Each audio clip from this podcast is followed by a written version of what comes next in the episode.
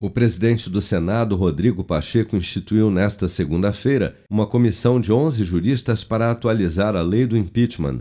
O colegiado será presidido pelo ministro Ricardo Lewandowski, do Supremo Tribunal Federal, e terá 180 dias a partir da data da sua instalação para apresentar um anteprojeto que deverá prever a participação da sociedade civil na elaboração do novo texto da lei criada em 1950. Para Luiz Fernando Bandeira de Melo Filho, do Conselho Nacional de Justiça, que na época do impeachment da ex-presidente Dilma Rousseff, em 2016, era secretário-geral da mesa do Senado e que também integra o grupo de juristas, a atualização da lei é urgente. É uma lei que precisa de atualização urgente. Ela é um permanente foco de instabilidade política no país.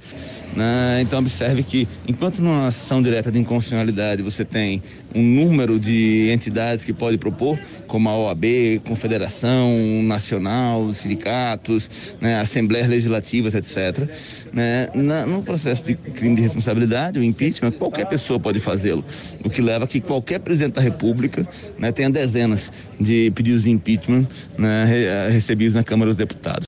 A lei do impeachment foi promulgada sob a vigência da Constituição Federal de 1946 e não foi inteiramente recepcionada pela Constituição de 1988, sendo esse o principal argumento para a necessidade de uma revisão, segundo o presidente do Senado, Rodrigo Pacheco.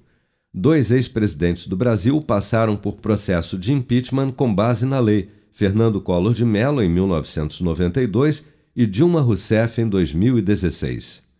Com produção de Bárbara Couto, de Brasília, Flávio Carpes.